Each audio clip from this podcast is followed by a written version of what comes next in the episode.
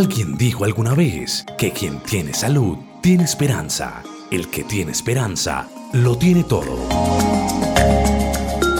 A partir de este momento, iniciamos La Salud en tu Hogar, el programa para conocer los mitos y las realidades de cada enfermedad en particular. La Salud en tu Hogar una producción de frecuencia 1940 AM para entender que nada nos puede hacer más ricos y afortunados que gozar de una buena salud. Dirige y conduce el doctor Héctor Manrique. Comenzamos.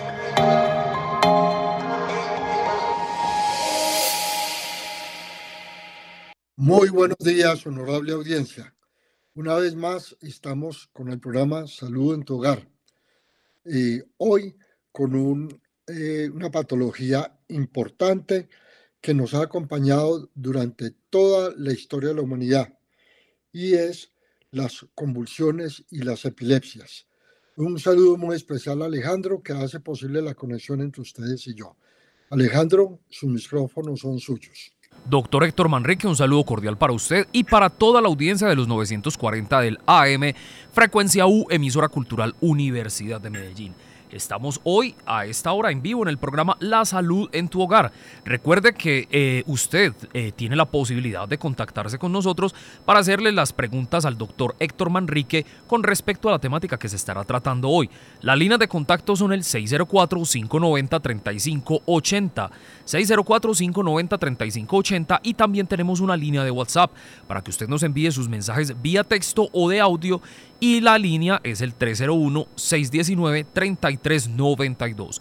Repito, 301-619-3392, la línea de WhatsApp para que usted nos envíe sus mensajes de texto o de audio con la pregunta referente a la temática que el doctor Héctor Manrique estará tratando en el día de hoy.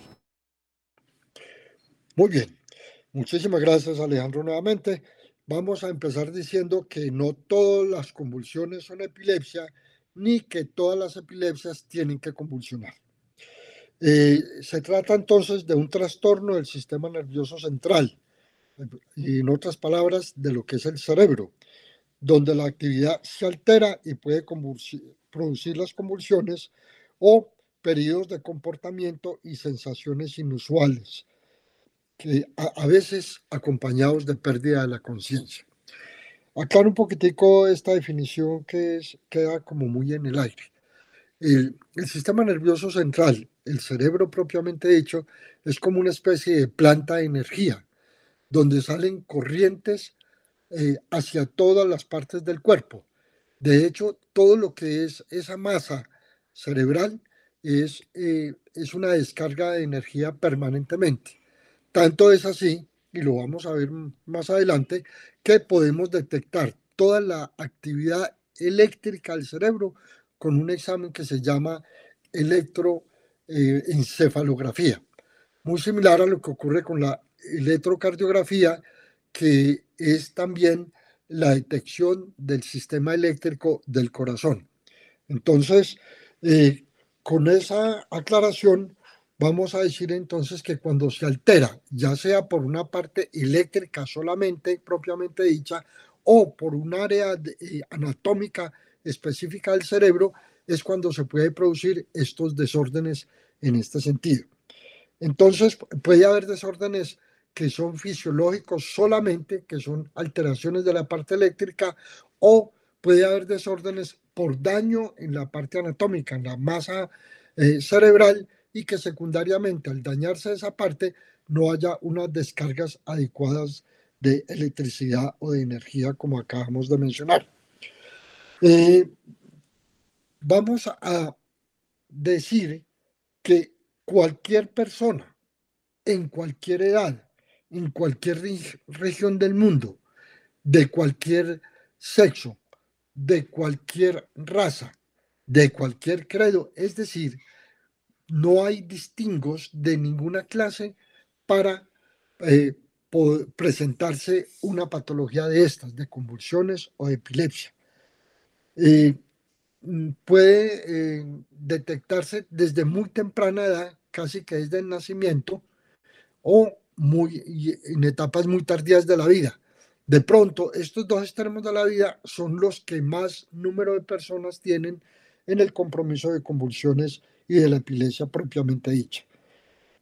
Los síntomas pueden ser supremamente variables y pueden ser temporales. Ahora vamos a ver que dependiendo de algunas enfermedades como tal, pueden ser por unos una vez o por varios días o por varios años o de por vida. Pero todo depende de la patología que esté produciendo la enfermedad como tal. Vamos a hablar entonces de que, a grosso modo, qué pueden ser los síntomas que se presentan en las convulsiones u epilepsias. Puede haber una confusión solamente, una confusión temporal, que puede ser de segundos o de minutos, o puede ser un poquito más tardío, dependiendo de la gravedad del episodio agudo. Eh, puede haber episodios que nosotros llamamos como de ausencias, como si la persona perdiera el contacto con la realidad en un momento dado, y eso puede ser tan corto como uno o dos segundos, o puede ser un poquito más prolongado. La persona se queda con una mirada fija hacia, el, hacia la nada, donde no responde por uno o dos segundos o por el tiempo que sea, no responde al entorno, ni, ni entiende preguntas, ni obviamente va a tener un gesto de respuesta hacia una pregunta dada. Eh, puede haber rigidez en los músculos. Generalmente los músculos que, se, que más se comprometen son los músculos de, la, de los miembros superiores y de los miembros inferiores. En algunas patologías puede haber rigidez de cuello, rigidez de la masa muscular de la espalda. Puede haber movimientos espasmódicos incontrolables de las extremidades, es decir, movimientos involuntarios que pueden ser de una manera muy fuerte o pueden ser pequeños movimientos que se pueden parecer a alguna otra enfermedad, como, como la enfermedad del Parkinson, por ejemplo, que todos sabemos que es un temblor fino, pero de todas maneras es un temblor o un movimiento incontrolado. En casos más severos puede haber una pérdida de la conciencia, puede haber inclusive una pérdida de los esfínteres, sobre todo el esfínter de la vejiga. La persona puede resultar mojada por ocasión de haberse orinado sin darse cuenta.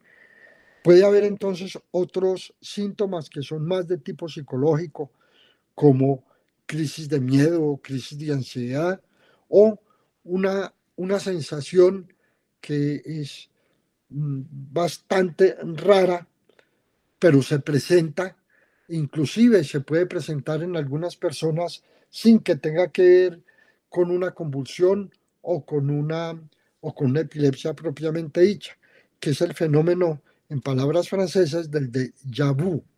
El déjà vu eh, es simplemente la sensación de haber vivido ese momento antes, de haber estado en, un, en una región del mundo donde alguna vez ya se estuvo. Es haber escuchado, olfateado o ver algo que ya pasó en su vida pasada. Ese es el fenómeno de Yabu. Para algunas personas los, los preocupa muchísimo y esto solo lo lleva a ir a, una consulta médica. Los síntomas entonces varían según el tipo de convulsión. Generalmente, para cada persona, los síntomas son muy similares cuando esa patología no se asocia a alguna otra situación. Si es crónica, desde el primer día hasta el último día de su vida, siempre se presentan más o menos de la misma manera cuando hay cambios en esa persona con ese comportamiento convulsivo o de epilepsia, puede haber alguna otra patología asociada. Eh, pueden ser locales o generalizadas. Se llaman patologías locales o convulsiones locales cuando ocurren en una sola zona del cerebro y generalizadas cuando se presentan en más áreas del cerebro. Y la respuesta entonces a esto también puede ser solamente local en una parte del cuerpo o puede cubrir todo el espectro del cuerpo de las personas. Eh, cuando se hablan entonces de, las focales que habíamos dicho que es una sola área del cerebro, eh, Generalmente son sin, pérdida de la conciencia, son localizadas. Eh, puede haber una alteración de conciencia, pero no es lo más frecuente. Las pérdidas de la conciencia se presentan más en las generalizadas. En las convulsiones parciales simples, como se les puede denominar también a las focalizadas sin pérdida del conocimiento casi siempre, entonces se pueden alterar las emociones o puede haber cambios en la visión, en el olfato, en la forma de sentir el cuerpo o de sentir las cosas que uno puede tocar. Puede haber también algunos cambios en los sabores, puede haber algunos cambios en lo que escuchamos y en la forma que lo escuchamos, sin que, estés, sin que estemos contaminados con alguna droga o con algún medicamento en especial. Como habíamos dicho, se puede presentar el fenómeno de déjà vu. Pueden producir movimientos espasmódicos involuntarios de una parte del cuerpo. También pueden haber síntomas sensoriales espontáneos como hormigueo en alguna parte del cuerpo. Pueden haber eh, mareos, inclusive luces, luces parpadeantes que pueden nos podemos ver luces de, de colores incluso. Eso es más o menos lo que los síntomas que se pueden presentar en las eh, convulsiones de tipo focalizadas. Repito, generalmente sin pérdida de conciencia. Las otras crisis eh, pueden ser parciales complejas, las que habíamos dicho ahora que puede haber en alteraciones de la conciencia. Puede haber entonces, eh, generalmente se denominan con pérdida de conciencia, pueden tener la mirada fija. Fíjense que todavía no estamos hablando de que pueda haber una convulsión propiamente dicha, pero esa mirada fija eh, también puede ir acompañada de movimientos repetitivos, como frotarse las manos, como más los movimientos eh, como de mascar, como de tragar o como de caminar en círculos. Todo esto se puede presentar en este tipo de, de crisis parciales complejas. Las convulsiones generalizadas se pueden originar en todas las áreas del cerebro, como dijimos en un principio. Puede haber entonces una crisis de ausencia, que es lo que nosotros denominamos como pequeño mal o epilepsia menor. Ya esta eh, nomenclatura ya no se, no se le da mucha hincapié y simplemente decimos crisis de conciencia. Es mucho más común en niños, la mirada es fija con o sin movimientos corporales, eh, o puede haber movimientos sutiles como el parpadeo, los chasquidos de los labios. La duración es muy, muy rápida, ocurren entre 5 y 10 segundos y puede repetirse muchísimas veces en el día. Puede llegar a haber episodios de hasta 100 veces en el día. Puede haber una pérdida eh, muy breve de la conciencia. No siempre puede ser breve, no siempre se tiene que presentar. Eh, hago énfasis en, en el número de veces que se puede presentar este fenómeno en el día, porque estos niños son los candidatos para hacer un tratamiento de tipo, ya sea quirúrgico o ya sea utilizar unos eh, medicamentos a base de cannabis, del CBD, que es tal vez de las pocas patologías en las cuales hay una evidencia importante en el manejo de este tipo de convulsiones. Hay otro segundo tipo de convulsiones que son las crisis tónicas generalizadas. El nombre solo no dice absolutamente nada. Son pacientes que tienen una rigidez muscular y que pueden afectar la conciencia. Generalmente, generalmente afectan los músculos de la espalda, los brazos, las piernas y esto hace que la persona puede caerse. Entonces, en este tipo de crisis eh, se acompaña generalmente con caída. Eh, vemos que en las anteriores no estábamos hablando de las caídas, pero aquí se empiezan a, presentar. ¿Por qué hago énfasis en las caídas? Porque con las caídas, como la persona no se da cuenta que se va a caer, entonces no tiene precaución de cómo se cae y puede haber complicaciones importantes con esas caídas. Puede haber fracturas o puede haber eh, traumas transencefálicos con esas caídas. E inclusive puede haber una mordedura de lengua, sobre todo en algunas otras patologías que, ahora vamos a ver, que per se la lengua sale y con, el, y con la sensación de cerrar la mandíbula, las personas se pueden, eh, se pueden traumatizar la lengua e incluso se pueden llegar incluso a, asfixiar porque con los movimientos que hacen no logran controlar una respiración adecuada. En tercer lugar, entonces, tenemos crisis generalizadas, generalizadas atónicas. Son, son convulsiones también con caída, pero aquí es por todo lo contrario, no, no tienen un tono importante, no tienen una rigidez, sino que no tienen, eh, son, son músculos muy relajados que no llegan a no sostener a la persona en pie. ¿sí? Y, eh, y hay una pérdida del control muscular por esta razón. Afecta muchísimo más a las piernas que a los brazos y que a otra zona de los músculos del cuerpo. En cuarto lugar tenemos las crisis generalizadas clónicas. Tampoco estos nombres nos dicen mayor cosas, pero son, van encaminadas a entender que se asocia a movimientos musculares repetitivos y rítmicos y espasmódicos.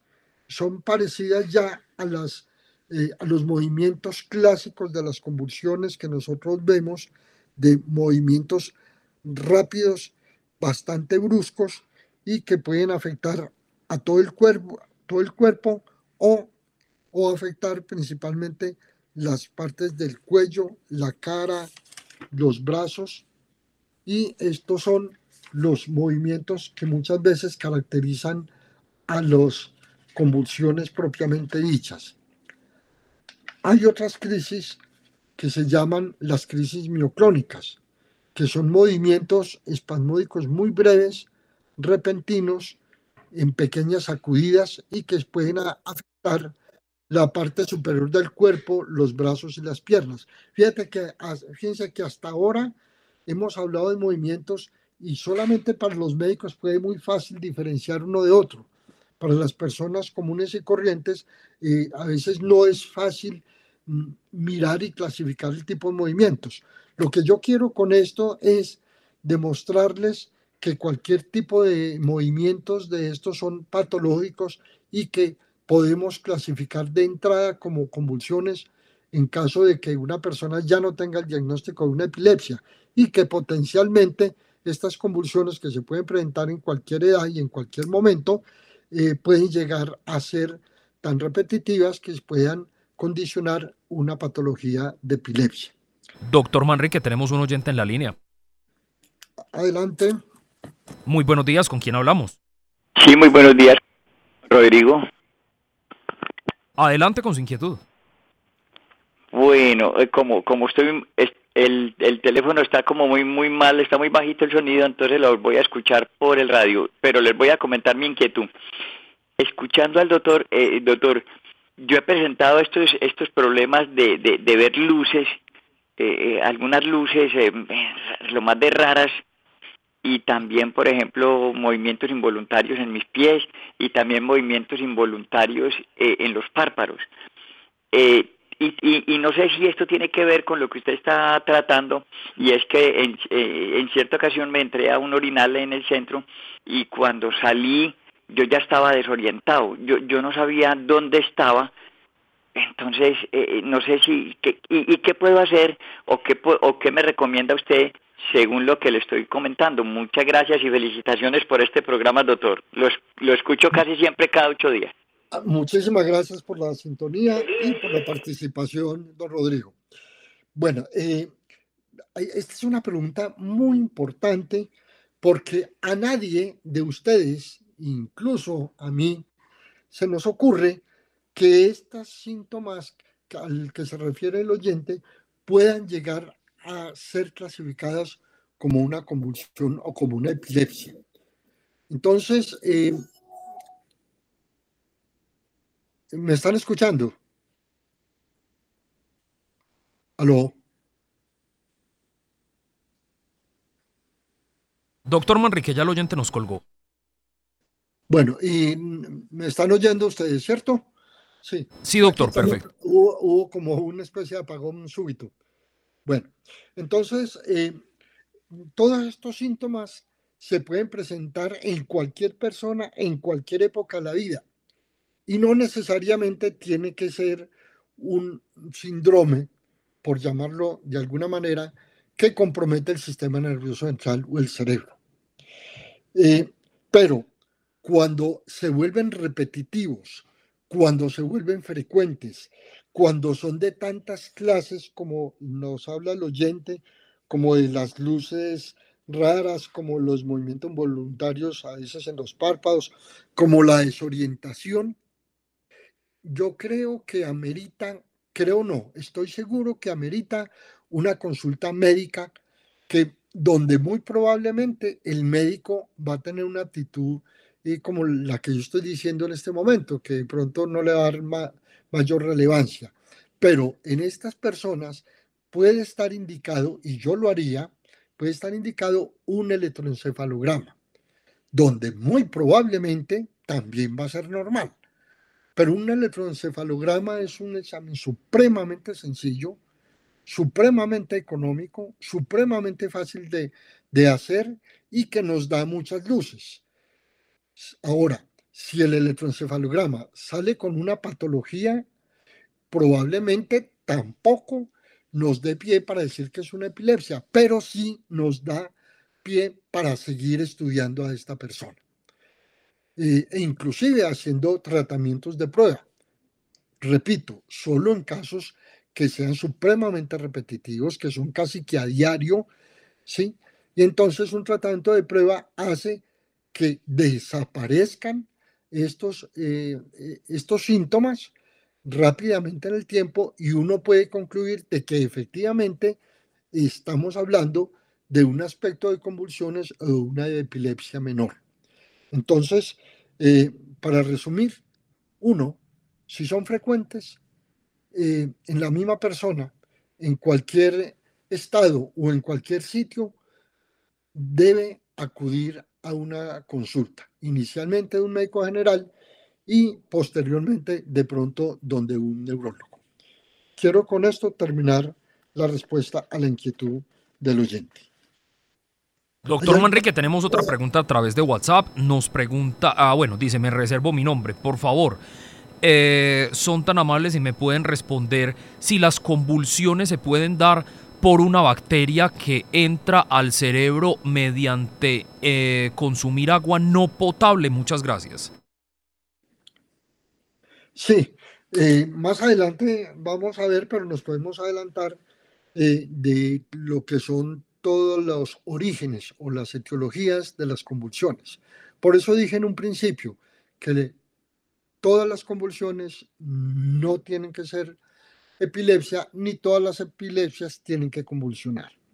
Cuando hay una meningitis, cuando hay una encefalitis, estamos hablando de que eh, hay una infección, generalmente eh, viral, pero puede ser bacteriana también en el caso del oyente que se reserva el nombre.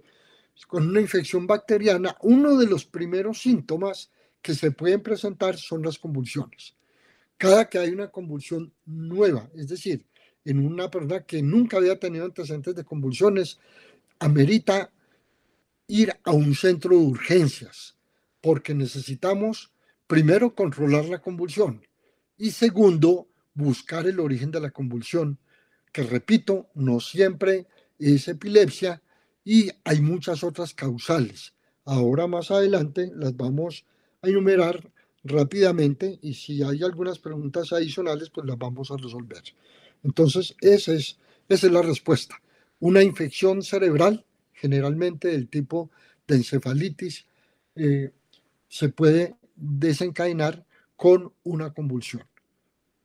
Doctor Manrique, tenemos otra pregunta por acá en WhatsApp. Nos preguntan, eh, doctor Héctor Manrique, muy buenos días, un saludo cordial para usted y para todos y para toda la mesa de trabajo. Sufro de una enfermedad que se llama disautonomía, me la han descubierto hace poco, soy Luisa, tengo 27 años y eh, desde hace un tiempo he sufrido convulsiones. Pregunta, eh, tengo muy poca información de esta enfermedad. ¿Estas convulsiones pueden deberse a la disautonomía que me han descubierto. Muchas gracias. Y no se me hubiera ocurrido que hubiera una pregunta de estas. Me parece supremamente interesante y, es muy fácil aclararla. La disautonomía como tal son unos cambios bruscos en la presión arterial. Yo creo que en algunos de los otros programas nos habíamos referido a la disautonomía. Generalmente, eh, estos cambios bruscos producen síntomas como de mareo, como de borrachera como tal, e incluso pueden llegar a caerse en las personas con este mareo y puede haber pérdida de la conciencia. Cuando la presión es tan baja que no alcanza a producir un adecuado riego sanguíneo a nivel cerebral, estas personas pueden convulsionar. Uno de los síntomas más frecuentes en las personas que por cualquier causa hacen una hipotensión severa, es decir, que bajan la presión con tendencia a cero y falta de oxigenación del cerebro, estas personas pueden convulsionar y esa es la causa. No es, no es la disautonomía la que produce la convulsión es la falta de oxígeno por un momento, por un segundo, que pueda eh, en el cerebro producir esta situación. Entonces, y, muchas veces la mera caída o el mero recostarse suspende la convulsión porque mejora la circulación y, y la circulación, al verse mejorada, se mejora la oxigenación en el cerebro. Espero, Luisa, poder haberte contestado adecuadamente es muy importante que si te han mandado medicamentos, los utilices. Es muy importante también en la disautonomía tener un consumo mínimo de sal, porque el sodio puede mantener las presiones en unos niveles, si no bien muy altos, por lo menos en unos niveles adecuados para uno poder eh, vivir de una manera compensada y no tener estos episodios disautonómicos que son bastante, bastante desagradables y que pueden tener algunos riesgos en las personas. ¿Alguna otra pregunta? Eh, claro que sí, doctor. Mientras ya, ya voy con la pregunta, pero le recuerdo a los oyentes que se pueden contactar con nosotros a la línea 604-590-3580, 604-590-3580 y nuestra línea de WhatsApp 301-619-3392. Repito, 301-619-3392. Les recuerdo que estarán escuchando a esta hora el programa La Salud en tu Hogar todos los martes a las 9 de la mañana con repetición los jueves a esta misma hora, a las 9 de la mañana. Vamos con la otra pregunta, dice así el señor Edgar Edgar Alonso Vélez desde el corregimiento de San Cristóbal nos pregunta, saludo cordial para el doctor Manrique y para todos allá en la emisora.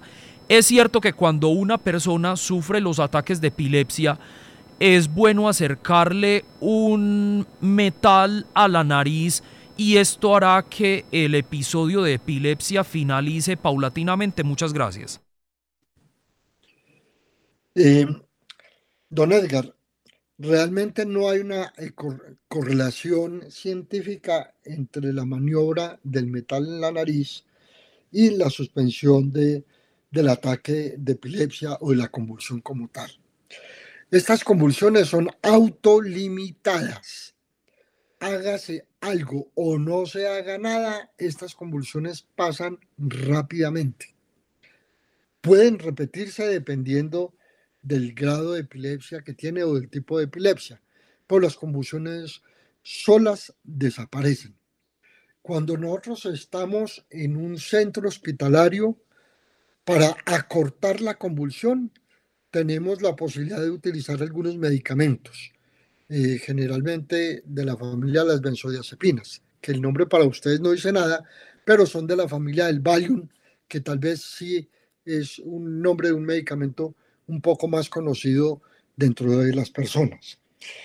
Eh, sí hay que tener cuidados, hay que mirar que la persona, si uno está ah, pendiente de la caída, hacer que no se golpee la cabeza, eh, brindarle los primeros auxilios en el sentido de que no se muerda la lengua, tratar de abrirle la, la boca.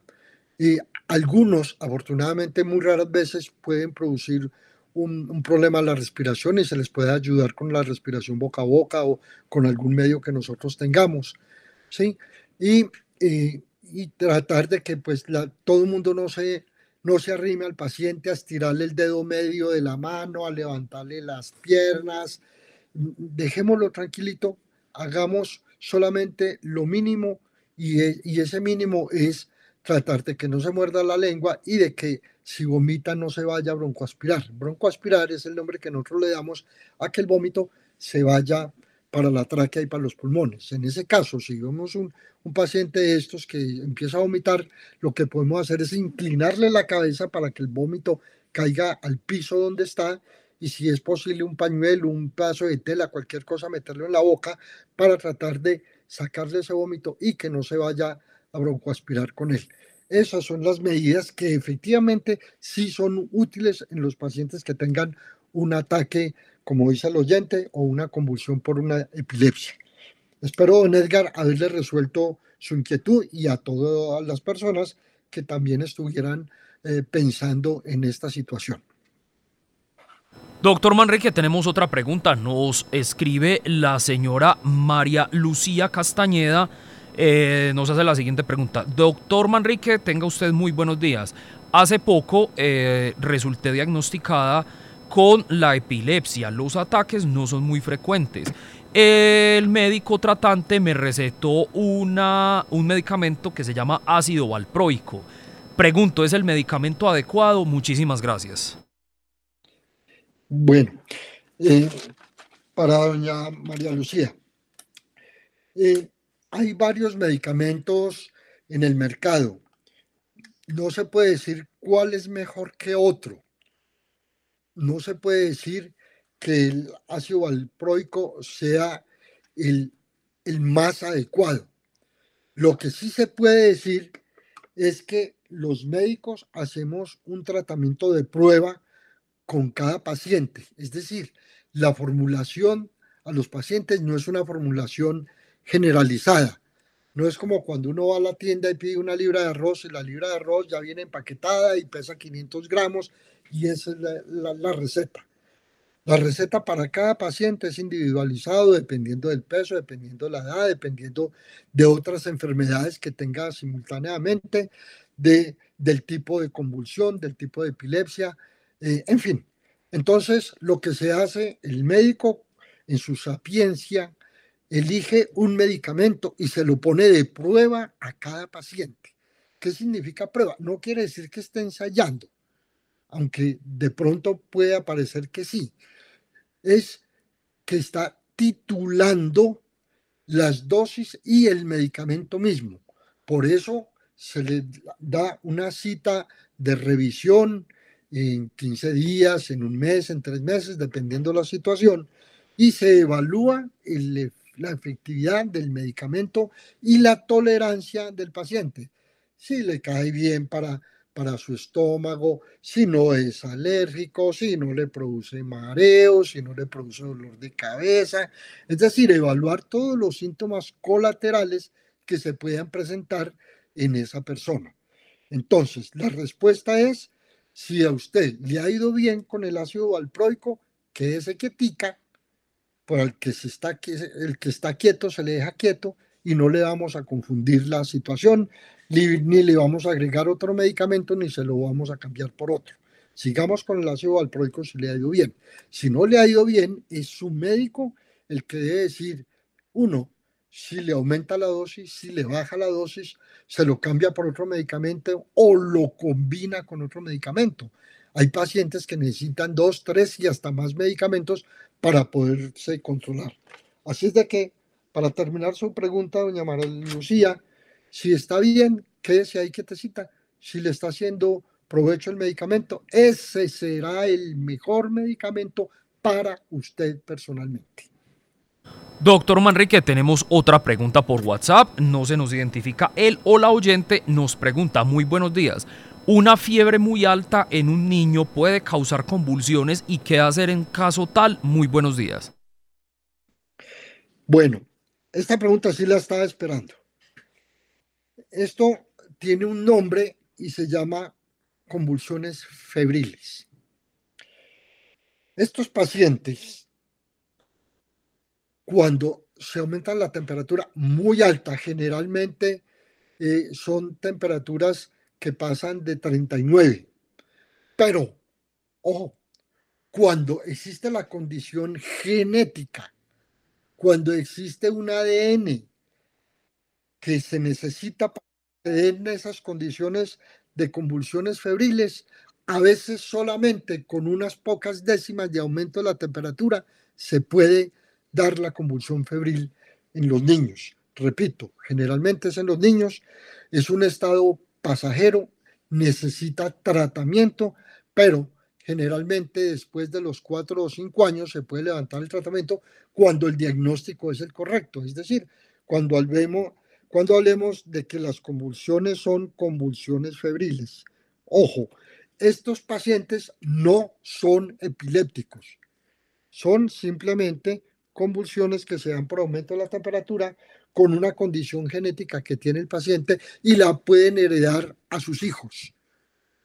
Entonces, cuando una persona presentó convulsiones febriles en la primera infancia, cuando sea adulto y cuando va a tener hijos, tiene que decirle al médico, al pediatra, para que estén atentos. Estén atentos porque lo ideal es que no se presenten las convulsiones y, y si se presentan sea lo mínimo posible. Bueno, ¿qué se hace? Se hace entonces lo mismo que se hace con cualquier convulsión, eh, acostar el, niño, evitar de que se muerda la lengua, evitar de que tenga una asfixia o un ahogo. Eh, ojo, cuando digo ahogo, esto se puede presentar de pronto también en las duchas, en el baño, o se puede presentar en una piscina. Y varias personas se han ahogado por presentar convulsiones en las piscinas. Muchos de los que se mueren en los ríos o de los que se mueren en las piscinas, muchas veces lo que le da es esto, una convulsión y se ahoga. Pues hay otras causas de, de, asfixia o de ahogamiento en los ríos, en el mar inclusive y en las piscinas, pero esta es una causa importante. Entonces, ¿qué se hace? Cuidarlo, hacer los primeros auxilios y eso sí, inmediatamente arrancar para un centro, si es la primera convulsión, arrancar para un centro de urgencias para que les den todas estas instrucciones, para que les manden todos los exámenes, porque puede ser una convulsión febril, pero puede ser la primera manifestación de una epilepsia o de otro problema que el niño tenga a nivel cerebral. Entonces amerita el estudio, amerita pues el electroencefalograma y, y que les den todas las instrucciones a los padres de familia en ese caso. Adelante. Doctor Manrique, eh, tenemos otra pregunta por aquí. Dice, gracias por esta valiosísima información. Después de una cirugía de cerebro de epilepsia refractaria, lobectomía temporal derecho, eh, con amigdalectomía derecha, el dolor neuropático muscular con espasmos en todo mi cuerpo izquierdo. ¿Puede ser un tipo de aparición de nuevas crisis? Muchas gracias. Eh, no. Le voy a contestar de dos maneras la pregunta. El dolor neuropático no tiene nada que ver con una convulsión o con la epilepsia. El dolor neuropático le queda es por haberse sometido a la lobectomía, es decir, a la resección de una área del cerebro. Esto puede desencadenar el dolor neuropático para el cual también hay tratamiento. Me imagino que el oyente está en tratamiento para el dolor neuropático. La gran mayoría de las veces, yo diría que por encima del 80% de las veces, las convulsiones o se controlan totalmente o se controlan parcialmente después de un tratamiento quirúrgico como el del oyente de la lobectomía que le hicieron. A veces no es suficiente hacer la cirugía de la zona que hay que detectar, que es donde se dispara la convulsión, o el lóbulo entero, sino que pueden quedar otras zonas del cerebro que pueden disparar una convulsión. Entonces, después de una cirugía donde uno espera una gran mejoría, puede presentarse algún tipo de convulsión posteriormente, pero menos agresiva y menos frecuente que el cuadro que se tenía antes de la cirugía. Entonces, esta es la respuesta para el oyente al que, el que fue sometido para una cirugía de estas. Doctor Manrique, no tenemos preguntas por el momento. Muy bien, entonces eh, vamos a continuar. Estábamos hablando de, de los tipos de convulsiones habíamos hablado de las crisis parciales complejas, habíamos hablado de las convulsiones generalizadas, del, pequeño mal, habíamos hablado de las mioclonias, de las crisis tónico-clónicas. Eh, eh, nos hacía falta hablar de este tipo de convulsiones que son las clásicas. Cuando hablo de las clásicas, no quiero decir que son las únicas que se presentan, pero es la que todos los, los las personas comunes y corrientes como ustedes y yo conocemos como epilepsia clásica, que es la persona que cae, que pierde la conciencia y que hace unas convulsiones que ocupan todo, todas las zonas del cuerpo y hacen movimientos bruscos. Eh, se pierde entonces también eh, la conciencia abruptamente, puede haber pérdida de los esfínteres de la vejiga, la persona se puede orinar inconscientemente. Esta es la, lo que nosotros llamamos el gran mal o la epilepsia clásica. Pero mire que esta es la número 6 de todas las que hemos descrito y es solamente una de las seis formas de epilepsia que se pueden presentar, ¿sí? Pero es la que nosotros conocemos como epilepsia clásica donde hay una rigidez, hay espasmos, hay sacudidas fuertes del cuerpo, la pérdida del esfínter que, que les dije, y muy frecuentemente la mordedura de la lengua. En estos pacientes y en general en todos, eh, me voy a adelantar en el tratamiento, ah, es muy importante que estas personas que ya están clasificadas como tal no manejen máquinas de alto riesgo y sobre todo que no conduzcan ni moto, ni carro, porque en cualquier momento una convulsión de estas los hace chocar, tener un accidente grave o ocasionar un accidente muy grave a terceros. Entonces, estas personas sí o sí no pueden conducir porque el riesgo es supremamente alto. Uno muchas veces los ve caer en la calle eh, y, y no tienen la precaución, ellos ni en la casa de tener cuidado de las salidas a la calle, que no deben salir, sobre todo cuando son muy frecuentes, eh, no deben salir a la calle solos, siempre deben de salir acompañados. Muy importante esa anotación para las crisis en general todas, pero sobre todo para las del gran mal, las convulsiones clásicas. Vamos a hablar un poquitico, porque el tiempo también se nos va a ir agotando, de lo que son las causas, pero pueden seguir haciendo las preguntas que yo trato de involucrar todo el material en las respuestas como lo he hecho hasta ahora. En las causas entonces también tenemos seis, seis causas importantes. La influencia genética, ¿sí? Lo habíamos dicho en las convulsiones febriles, pero también en la, en la epilepsia clásica propiamente dicha. Hay un factor hereditario importante.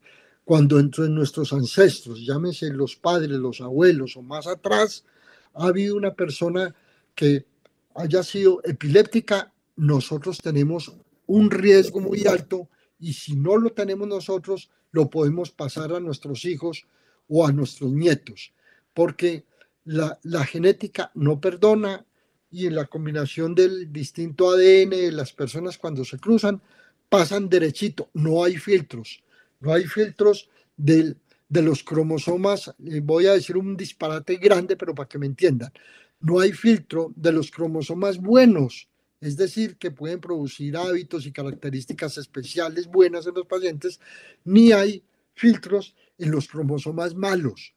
hablando de malos, los cromosomas que producen una herencia de enfermedades o en anomalías en las personas. Como les digo, esos términos no existen, pero con esto me entienden lo que quiero decir con respecto a la genética, con respecto a la herencia. Otra causa importante es el trauma. La misma convulsión puede producir un trauma craneoencefálico y perpetuar las convulsiones o hacerlas más frecuentes, pero también se presentan en personas que previamente eran completamente normales desde el punto de vista de convulsiones y epilepsias. Y pueden ser convulsiones pasajeras o convulsiones que pueden quedar en el tiempo, pueden ser crónicas. Puede haber anomalías también congénitas, incluyendo tumores. Cuando hablo de anomalías, hablamos básicamente de los daños que se pueden presentar en los vasos sanguíneos, ya sea en las venas o ya sea en las arterias. Puede haber aneurismas o malformaciones cerebrales que pueden producir entonces secundariamente convulsiones en las personas sin que eh, sea necesariamente una causa genética. Es una causa de malformación en el cerebro que puede puede transitar en la vida de las personas con convulsiones o con epilepsia. ¿sí? Eh, estos, em, estos accidentes cerebrovasculares que se pueden precipitar por daños, cualquiera de ustedes o yo incluso que no nos han estudiado el cerebro, podemos tener algunos daños cerebrales y después de los 35 años es la edad donde más se pueden presentar los accidentes por las causas de las malformaciones vasculares o tumorales incluso. Eh, otra causa que ya la mencionamos ahora por, por, una pregunta de un oyente son las infecciones, eh, haciendo énfasis en las meningitis, en las cerebritis propiamente dichas o en cualquier infección que comprometa el sistema nervioso central o el cerebro en general.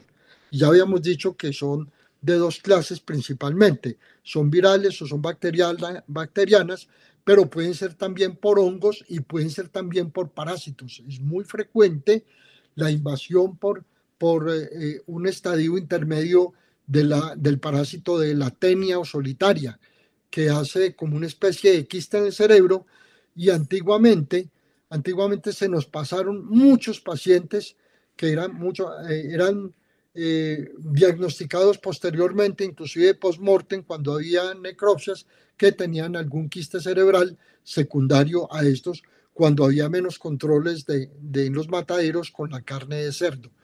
Entonces, las infecciones son una causa importante eh, de convulsiones también.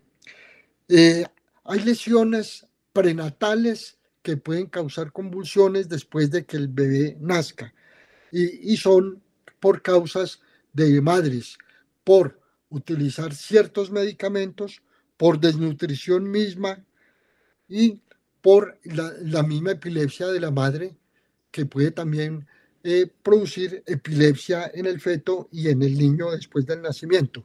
Puede haber inclusive parálisis cerebral infantil por causas de, eh, de respiratorias en el nacimiento, por asfixia neonatal, por asfixia cuando nace el bebé, puede producir una parálisis cerebral infantil y esta parálisis eh, una de las de los síntomas que acompaña al niño y al adulto posteriormente son las convulsiones. Eh, mm, hay otras enfermedades que tienen que ver con trastorno del desarrollo, sobre todo el desarrollo mental y cerebral de los pacientes, y entre ellas tenemos el autismo. El autismo que en alguna oportunidad en un programa tuvimos la oportunidad de hablar, puede también eh, transitar en este mundo con convulsiones o con un cuadro de epilepsia propiamente dicho. Eh, factores de riesgo. Yo no sé si hay alguna otra pregunta antes de hablar de los factores de riesgo que se pueden presentar en las personas. Eh, rápidamente, los factores de riesgo son la edad. Habíamos dicho que los de mayor riesgo son los niños y son los adultos mayores. Los antecedentes familiares de epilepsia. Eh, ya sabemos que si alguien en la familia ha convulsionado, nosotros potencialmente podemos llegar a convulsionar. Las lesiones en la cabeza cuando tenemos un tumor o ya tuvimos un trauma, así no hubiéramos convulsionado, en cualquier época de la vida podemos convulsionar. Eh, muy recomendable entonces para evitar los golpes en la cabeza. Eh, cuando salimos a la calle en bicicleta o en moto, el casco, no se nos olvide, si estamos en el carro, el cinturón de seguridad. El cinturón de seguridad nos protege de muchos golpes y de muchos golpes propiamente dichos en la, en la cabeza. Cuando tenemos accidentes cerebrovasculares, así nos hayamos recuperado totalmente, eh, podemos potencialmente ser candidatos a una convulsión en cualquier época de la vida. Eh, cuando hay una patología de demencia, no importa la edad en que adquirimos la demencia, no importa si es una demencia senil, si es demencia por cualquier otra causa, inclusive por drogas, no importa si es un Alzheimer, también podemos convulsionar en cualquier época de la vida. Las infecciones cerebrales, si pasamos por una infección cerebral y no hubo convulsión, eh, puede quedar una pequeña cicatriz de la infección y en cualquier momento de la vida podemos llegar a convulsionar. Eh, y las que ya mencionamos con la pregunta de un oyente, las convulsiones en la infancia por aumento de temperatura. Muy importante bajar el aumento de la temperatura, la fiebre en los niños, eh, por, con medicamentos, con, con frotes eh, de, de, un baño o en la ducha directamente. Esto nos ayuda a bajar la temperatura rápidamente y esto nos puede proteger a un niño de una convulsión. Entonces, la fiebre debemos de intervenirla por el potencial de una convulsión en los niños, que no sabemos si el niño que tenemos en las manos que tiene la temperatura puede llegar a tener convulsiones de tipo febril. Eh, esos son los factores de riesgo que yo tenía para comentarles. Eh, complicaciones, ya hemos mencionado algunas. Algunas de las complicaciones son los, los daños que se pueden producir con las caídas, el ahogo que también lo, lo, mencionamos. Eh, está medido inclusive entre 13 y 19 veces hay más riesgo de que una persona que convulsione pueda, eh, pueda ahogarse en una, en una piscina o en el río o en el mar. Entonces, demasiado importante tener el cuidado y no dejar solo a una persona que previamente tiene antecedentes de convulsión. Eh, los accidentes automovilísticos pueden ser otra de las complicaciones que ya lo mencionamos también. Las complicaciones en el embarazo, puede haber complicaciones importantes en el embarazo que puedan desencadenar convulsiones, eh, como ya lo mencionamos de algún lado también. Los problemas de salud emocional, las personas que de alguna u otra manera están propensas a padecer problemas de tipo psicológico como la depresión, como la ansiedad, como los pensamientos y conductas suicidas. Estas personas también son más propensas a tener una convulsión en cualquier época de su vida. Doctor Manrique, tenemos una última pregunta ya para despedir el programa. Bueno, creo que tocamos la mayor parte, nos quedan faltando los diagnósticos, pero de eso sí es más de manejo médico, lo mismo que el tratamiento como tal. Adelante con la pregunta. Dice así, eh, buenos días, doctor Manrique, ¿por qué los médicos, incluso neurólogos, diagnostican o le dicen a la neuropatía posquirúrgica de epilepsia fibromialgia? Muchas gracias, doctor. Eh, no, eh, aquí hay una confusión para el oyente. Hay una confusión porque de pronto entendió mal. La fibromialgia no tiene absolutamente nada que ver con la epilepsia ni las convulsiones. Una persona que tenga convulsiones o que sea epiléptica puede tener, puede tener acompañadamente una fibromialgia, pero no necesariamente una persona que tenga una convulsión o una epilepsia le desencadene una fibromialgia. Es independiente, pero uno como persona y tiene el derecho, si a eso se le puede llamar derecho, puede tener el derecho de tener una, dos, tres, cuatro, cinco o hasta más enfermedades concomitantes. La fibromialgia se puede presentar en cualquier persona con cualquier patología previa, pero repito, no tiene nada que ver con la convulsión ni con la epilepsia. Eh, quiero entonces con esto, que se nos acabó el tiempo, haber tomado el tema de la mejor manera posible y lo más amplio posible y espero haber resuelto algunas de las dudas y las creencias que las personas tenemos eh, frente a las convulsiones y a la epilepsia. Eh, no sé si da pie para otra o cerramos ya ahí. No, doctor Manrique, ya podemos cerrar el programa. Muchísimas gracias a la honorable audiencia, que tengan un feliz día.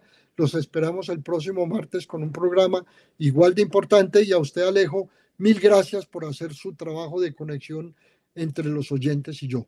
Que tengan un feliz día para todos.